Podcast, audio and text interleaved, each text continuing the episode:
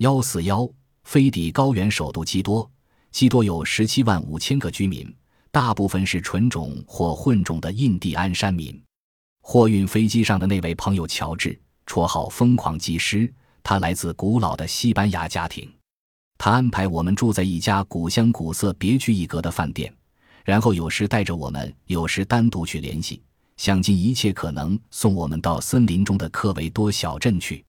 有些人专门猎取人头。乔治低沉地说：“看了看无动于衷的赫尔曼，他就又捡了几块牛肉，就着红葡萄酒喝起来。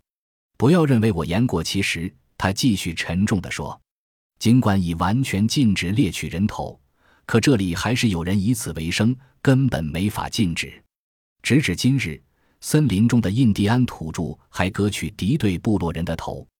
他们把头骨打碎取出，在空头皮中装上热沙子，整个头就缩成猫头大小，眉目依旧。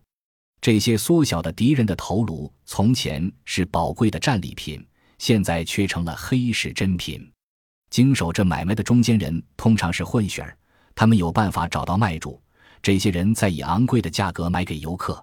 为了在洪水肆虐的雨季采伐到那些生长在森林里的青木，我们来到了大陆屋脊安第斯山顶，决定从雪峰往下直插森林深处。我们的设想得到了军事参赞的支持。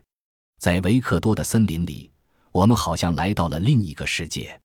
这里长满了麦穗和胡须一样的苔藓，叶子像绿伞一样悬挂在空中，到处都能听见淙淙的水声。空气潮湿温暖，散发出植物的味道。乔治颇为得意地瞧着我们，他根本没料到，就在当天，赫尔曼和我就被拉进一间门房，有人想卖两颗这种人头给我们，每颗一千苏克尔。如今，这种人头多半是用猴头做的赝品。但这两颗却是货真价实的纯种印第安人的，栩栩如生，连最细微处都保留了下来。这是一男一女的头，只有柑橘大小。那女人相当美丽，只有眉毛和长发保持了生前的长度。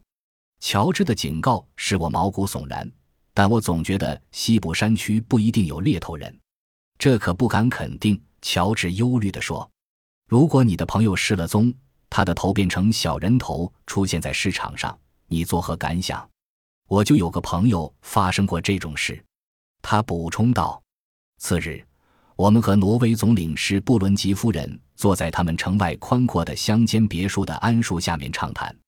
布伦觉得我们的克维多之行绝对不会造成我们脑袋大小的变化，但经常会有土匪出没于我们打算去的那个地区。”他拿出当地的报纸剪下的新闻说，政府准备在旱季的时候派部队去惩治那些骚扰科维多的土匪。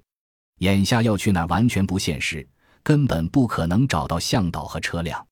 正值此时，我们看到一辆吉普车从美国军事参赞处开出疾驰而去。于是我们想出一个办法，请总领事陪同我们去美国大使馆，这样就可以见到军事参赞本人。参赞是个整洁讲究的青年，他笑问我们：“当地报纸说我们要乘木筏出海，怎么竟跑到安第斯山顶来了？”我们告诉他：“木头还长在科维多森林里。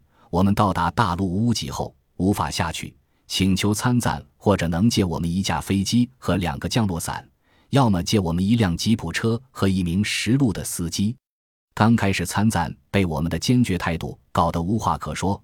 后来，他无可奈何地摇摇头，微笑道：“好吧，既然别无选择，就只好选择第二条路了。”